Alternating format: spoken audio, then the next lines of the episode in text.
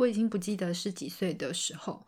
也许是小学一二年级吧。有天和妈妈出门，她开车的时候呢，一边在口头教育我，内容大概是关于女生要有女生的样子，例如坐有坐相，站有站相，然后不要太大声说话，要有气质，要有教养。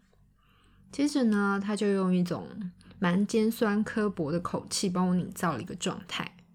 她说，如果女生太三八的话，别人呢就会对你指指点点，说：“哎呀，那个谁谁谁啊，特别三八，很讨人厌呐。”然后就是，嗯，大家就是会排挤他，不喜欢他。但其实，在我的那个时候，我根本就不晓得三八是什么意思，然后我也不知道，嗯，团体生活那种被排挤或者是被讨厌的感觉是什么。可是呢，在当时，我的妈妈就给我了一个这样子的情境，提醒我呢要去在意别人的眼光，然后呢要从自己开始做起，例如自己的就是行为啊举止要端正，要有教养。其实这对我小时候的教育来说，我们家里大概都是这样子教的，然后非常非常的严谨。可是呢，越到了长大，我渐渐发现。为什么我们要那么在意别人的眼光？当然，前提下是我们自己有做好。嗯，当然不是坐下然后腿就张很开，或者是说吃东西很大声等等之类的。但是，当我们的家教或者是当我们自己的习惯并没有不好的时候，为什么我们还要再多多去在意别人怎么看待自己？我有一些朋友，他通常呢都会在说他的同事发生了什么事情，他的同事又怎么样，今天又怎么样。但是说真的，当你那么在关注别人的时候，你有好好的照顾自己吗？当你这么去关心别人的状态，然后去对别人的状态做评价的时候，你自己过得很好吗？我觉得这是一个非常重要的事情。很多时候我们。对于面对自己是一件觉得有难度的事情，但是我们检讨别人就可以不用负责任。检讨别人，我们就好像比别人嗯高了一个头，然后呢就觉得自己有资格去评断别人生活过得好不好，或者是别人的状态过得怎么样。其实我觉得这个都是去逃避面对自己的一种方式，一个状态。一直以来，我都会常常跟我的朋友，或者是跟我的个案说，面对自己真的很痛苦，面对自己的事情要思考的比较深，要思考的比较周全，是比较艰难的。因为我们十几年、二十几年或三十几年来，我们就是这样子的家庭教育，我们就是这样子的环境，有这样子的习惯，这么久了。说真的。一朝一夕要去改变自己的旧有模式是非常非常难的，但是为什么去讲别人，为什么去想要纠正别人是这么简单的事情呢？因为不用负责任，我们不用对我们自己以外的任何人负责任。所以，当你说出任何话的时候，你也会觉得自己不用负责任。尤其是像现在，比如说 YouTube 或者是在别的地方有一些酸民啊等等的。就躲在键盘后面，躲在嗯，就是用手 用手打字伤人的那些人，其实我都觉得，当你非常容易去说出别人的缺点的时候，当然，也许别人在你的眼中，他的缺点就是非常的明显。例如，嗯，你觉得某些 YouTuber 长得不好看，有些人他可能说的话你不喜欢听等等之类的，或甚至他的说法或等等，你根本就不相信。我相信政治是有些有些嗯酸民的状态是，当他一看到某个嗯 YouTuber 或者是某个拍影片的人好了，他们的脸他就不喜欢了。很奇怪的就是说，当我们面对面和别人有所接触的时候啊，其实我们是说不出那么坏，说不出那么狠的话的。有些时候可以去看一看自己写出来的东西，看一看自己留的言。然后呢，为什么那些人，那些写一些很难听啊，留一些很难听的留言的人，他们点进去他们的 profile，就是他们点进去他们的个人档案里面，你绝对不会看到他留他自己本人的大头照，就是告诉大家，我我就是长这样子，然后我就是说了这个话怎么样？因为他没有办法，就是大部分的时候，那些人就是在做一个发泄的行为嘛。可是很多时候，别人就会觉得很奇怪，最底层对最底层的状态就是，到底关你屁事呢？到底关你屁事？然后他们为什么不去想想，就是说别人长得怎么样，或者是别人发言然后说了什么，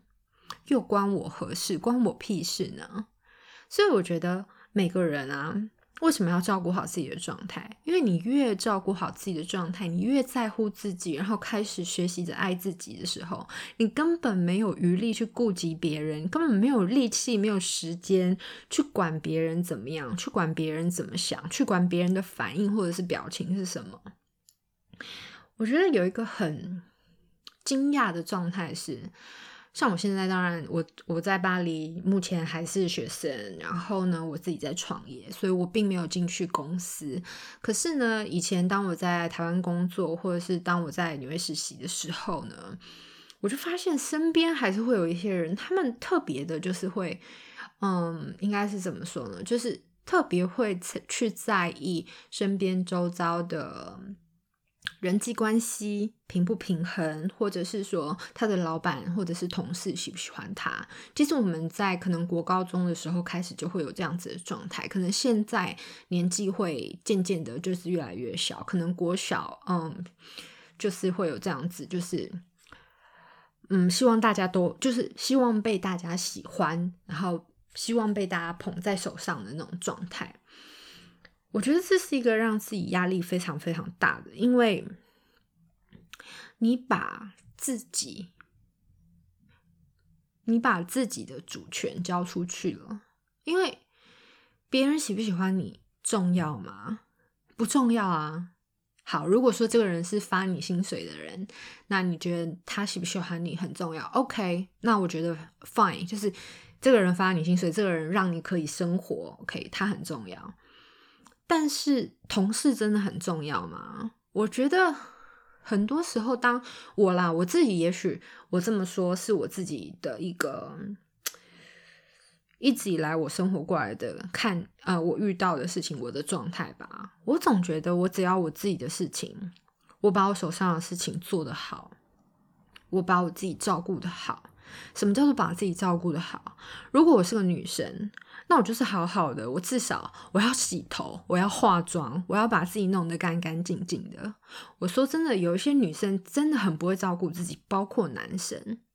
就是总是蓬头垢面，然后呢，不好好的去打理自己。我觉得人啊都是一样的，就是如果你有一个漂亮的，你有一个好看的可以选，你会去选不好看的吗？那。很多时候，当你不好好的照顾自己，不好好的打理自己，然后接着你不被选择的时候，某些根深蒂固的东西，就是某些负面的东西，在那些人身上就会发芽。可是他们永远都看不见自己，就是 OK。那我为什么不从我自己开始做起？为什么为什么要绕远路呢？为什么要？比如说，不好好的爱自己，不好好的照顾自己，打理自己，但是你却要去拉和你差不多的人，然后成群结队的，然后在同温层里面，渐渐的你们就会变成酸民，渐渐的你们就是背后说别人坏话的那一群人。我们常常看很多电影或者是韩剧、美剧等等的，都会去看到这样的状态，然后都会去知道别人在演什么。分得清楚什么样是讨厌的人，怎么样是好的人，怎么样是善良的，什么样是邪恶的。然后呢，大部分的人，当然你不能说什么 Joker，他们就是为了他拍一张，为了反派拍了一部电影。我们不说那个，我们就说最正常状态就是会分成正派、反派等等的。那我们都看得清楚。那既然这样的话，在现实生活中，你为什么要选择当反派呢？如果你看电影都可以看得那么清楚的时候。自己开始学习灵性的时候呢，我会觉得 OK，我自己有所提升，我自己渐渐的开始觉醒了，开始很痛苦的了解自己的这个过程，当然也并不好受。可是我有意愿，可是我愿意。为什么愿意呢？当然是因为我受的伤，我心碎了一地，真的太碎了。我如果再不好好的照顾自己，或者是我再不好好的把自己靠自己把自己捡起来。我觉得碎了一地，我就不用活了。那当然，OK，我选择要继续活下来。那么我的状态就是 OK，我寻找方法，我开始学习，把自己一个一个捡起来。但是当你没有破破损，当你没有破碎成那样的时候，当然你没有什么，你不会觉得自己有什么理由，你不会觉得有什么理由需要变好，你不觉得自己怎么样？我觉得很多人常常都会说，他想要变好，他想要变得更正面，然后他不喜欢负面的自己，然后他不喜欢自己，他想要学习爱自己。可是说真的，能够好好的开始去认真的面对，跟好好的去执行的人，真的不多，真的真的太少了。不然，全球灵性觉醒的人就不会只有百分之五 percent。当我刚开始学习灵性的时候。到了一定到了一个阶段，好了，大概去年吧，我就常常会在想，OK，那我身边有一些人，他就是非常非常非常明显的很痛苦，那我能不能为那些人做什么呢？于是，在大概去年的时候吧，我曾经和一个就是嗯，我十年前的前男友，然后因为他们就是。一直还是会动不动的出现在我的生命里面，这样子。那我和那个前男友的过程非常非常的，呃。可怕状态是什么呢？就是我们交往，然后因为我是起心动念是不对的，我并不爱这个人，我并不喜欢这个人。可是当我在非常非常黑暗、非常非常低潮的时期的时候呢，答应和他在一起。那和交往和他交往的状态呢，其实我非常非常的不快乐。可是因为对方当时很照顾我，然后尤其是那时候是我非常非常低潮的时候，所以呢，和对方和那个人在一起大概。半年多的时间吧，嗯，我整个人的状态非常的低频。然后后来会分手原因，当然是因为我首先先发现这个人他就是惯性偷吃。那其实他有一个炮友，就是已经在一起了很多年了，那就是比我当然很多人就是 比我在一起还要久嘛。他在嗯这个那个前男友和他的前女友在一起的时候，那个女生就是一直存在了。可是呢，当我发现就是这个男生偷吃的时候，我发现我生气的是，我觉得我都已经这么的委曲求全和你在一起了，为什么嗯还要被背叛？我觉得人在这部分 很奇怪，就是我我我有时候也会想，就是如果说嗯全全世界的男生现在常常一些爱玩的男生都会告诉我说。啊，没有一个男生不会偷吃啦，或者是没有一个男生怎么样的啦，就是他们把所有的人都把他讲得很坏，就是男生就是人性本恶，然后一定会偷吃啊，一定会背着你，就是和别的女生打嘴炮也好啊，或者是说真的发生些什么，所以常常会有一些男生，就是那些爱玩的男生就会告诉我说，你还是死心吧，就算了，就大家各玩各的就好。然后呢，有一天我就在想。那既然都要被背叛，或者是说都要被，就是大家都要各玩各的的话，那我要选的话，我当然要选帅的啊，我当然要选年轻的啊，我当然要选就是身材好的啊。那么男生也是一样啊，就是人在这个部分，我觉得如果真的要用一个性恶，就是人性本恶的状态或负面的状态去诠释所有的情况的话。说真的，世界上不会有好人啦。然后那些你知道像，像呃，我身边有一些人，他们可能就是比较在乎，就是比较外貌协会的。那说真的，当我选择一个对我好的人，但是他长得不帅，他长得不好看，然后他只是很有钱，就像我那个前男友，然后我就觉得就哇，我自以为委曲求全，就是和这个人在一起，然后没有想到他竟然还要偷吃。OK，那这是偷吃是一件事情。接下来呢，是那个女生让我觉得我很不能够接受，是因为我觉得那女生一点都没有哪里让我觉得我允许，很好笑，就是人很奇怪，就是偷别人偷吃，你还觉得如果他偷吃的那个对象，我觉得他比我好，那当时的我是否就可以？比较认可，就啊，OK，摸摸鼻子，说哦，对啊，对方腿就比较长，胸部比较大，脸比较美，等等之类。可是问题是，当那些状态都不是的时候，你的女生啦，就我也不我不晓得男生怎么样，可能女生在完全对自己都还没有嗯塑造完成自己的那种自信啊，或者是存在没有没有好好认知清楚自己存在的情况下，女生大概都会被这样子的状态打击。那我当时就是这样子。那当时要分开的时候呢，对方又一直就是不愿意放手啊，然后就到最后我们就是互殴，然后上法院，然后对方爬嗯我们家公寓的外墙，然后爬到三楼，就是这样子非法入侵我家，然后等等之类的，就会发生一些非常非常 drama 的事情。所以呢，当时在那个时候，当然也一路就是那一段时间发生了很多事情。那那个女生也是私下就是不停的伤害我，因为那她经历了呃前任女友，然后到他的现任女友，这个男生都不愿意跟这个女生在一起嘛，直到现在他们还是以一个炮友的方式在交往这样子。那那后来呢是他我们分手之后，那是他们的事情了，我也没有去管。可是这个女生呢，她在当下。他在当时并没有跟我道歉，可是，在过了好几年后吧，我也都不知道换了几个男朋友之后，他有一天就突然出现，然后跟我说，他希望，嗯、我们可以成为朋友，然后他没有跟那个男生联络了，等等的，反正这个女生就出现。然后，在我开始做灵性吸修之后呢，有一天我突然觉得，其实我知道我自己对于那段感情，对于那个。在那段感情，当时的自己非常非常的不能接受，所以我就在想，是不是我疗愈了当时的我，我疗愈了当时的这个女生，我那个状态是不是就可以过去了呢？我是不是就能够原谅当时的自己一点？所以呢，我曾经有一段小有小小一段时间，我就是嗯、很认真的希望可以这个可以让这个女生变好，因为她。十几年了嘛，就是我跟那个男生已经分手十年了，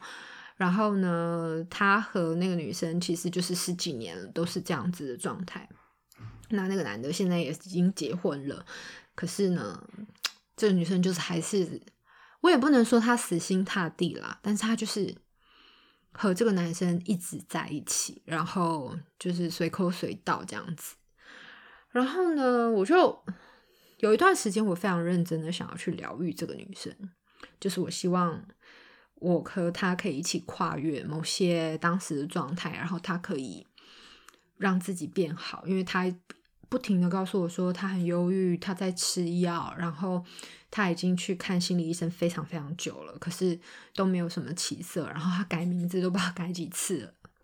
就是希望自己能够跳脱她和这个男生的状态。后来大概前两个月吧，我突然某一天，这个男生突然和我联络，然后就发现，哇，天哪，我真的完全没有办法接受，就是十年前的人，然后为什么你要一直出现来打扰我？然后又再度让我看到过去那个很自私，然后很很懒散，然后不愿意面对现实，所以遇到了一个如此可怕的类似像恐怖情人的男生，这样。我对于自己就是当时的状态，以前的我是很没有办法接受的，但现在的我再一次的面临这个男生出现的状态呢，我就觉得 OK fine，也许是一个又来了一个期末考，去让我去好好的正视自己，看见自己每一段时期这个人又出现时的反应，是不是我真的学习到了什么？是不是真的可以去跨越当时自己？嗯，很没有办法原谅自己的那段时期。于是呢，我告诉他们两个，就是我个别告诉他们两个，就是说好了，够了，就这段时间，就是我觉得已经，我为我为我自己，应该你知道吗？口头上都会说啊，我为你们已经做了很多啦，我对这个女生怎么样怎么样啊，就听她听她诉苦啊，安慰她什么的。因为有一段时间，这个女生跟我说，她就是很想自杀，所以我。就是会担心，就是我也我也我对这个女生的状态也是蛮蛮奇怪的啦。就是说，我不知道我是真心的想要，我真心的想要对他好，但是呢，我又知道他并不是真心的对待我，就是有非常多奇怪纠结的情绪在里面。于是有一天，我就在想，也许这就是他要学习的课题。那为什么我还要我硬要拉他一把？难道我拉他一把不是为了我自己好过一点吗？就像这个男生十年后突然出现跟我说：“哦，我真的很想跟你道歉，因为当时就是这样伤害你啊，等等的。因为他们当时真的是让我看见了人间的险恶，什么叫人间的就是黑暗面。然后呢，以前的我一直都是一个有点天真吧，有点天真的女生，就是会觉得啊，人性本善呐，大家都很善良，然后大家都是很。”而且我觉得我是可以辨别的清楚，就是善跟恶、是非对错。可是当我遇到这样子的的一对的时候呢，对，我觉得我的，我觉得我的重点就是我对于那个时期那几年的状态的自己非常非常的失望，因为他们侵入你所有的人际关系。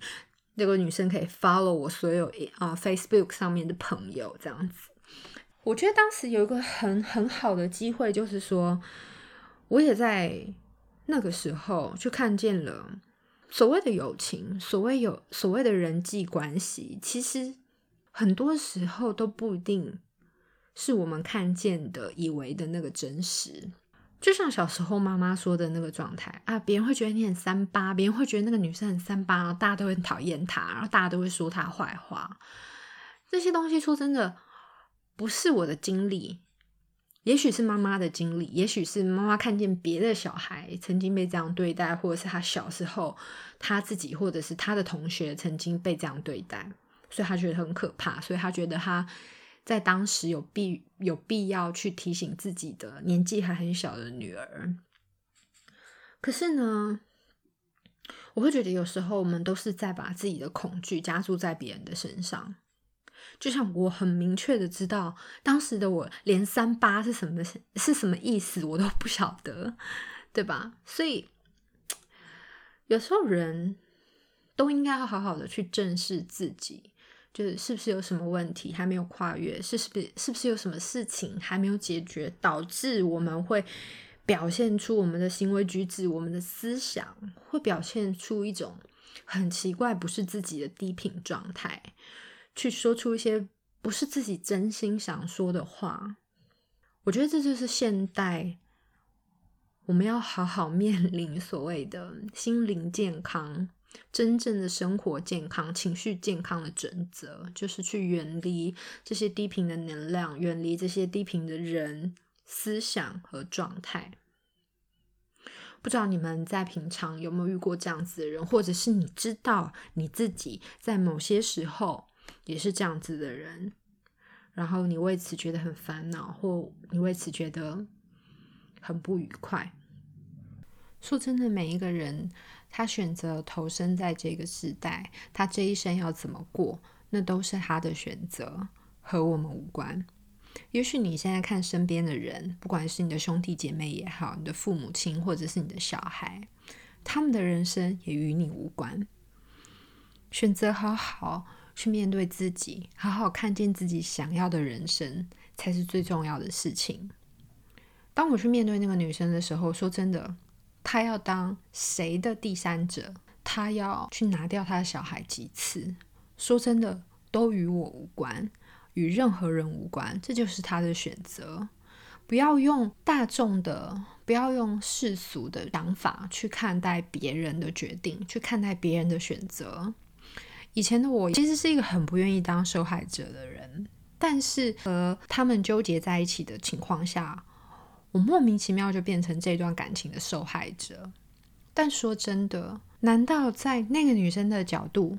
去看待这个段关系的时候，难道她不会觉得她自己才是受害者吗？最后，她完全已经没有办法去信任这个男生，能够终究有一天好好能够跟她在一起。当我们去用自己的角度去看待别人的事情、看待别人的世界的时候，我们都会觉得他很惨。但其实说真的，要不要去决定继续这样活着的人只有他，所以不关我们的事。那今天我们的内容就到这里，谢谢你的收听。如需咨询与个案服务，请联系 Lumiere Abahi 光之巴黎 Instagram 或 Facebook。也欢迎各位订阅我的频道，以及留言分享你们的故事。谢谢你，拜拜。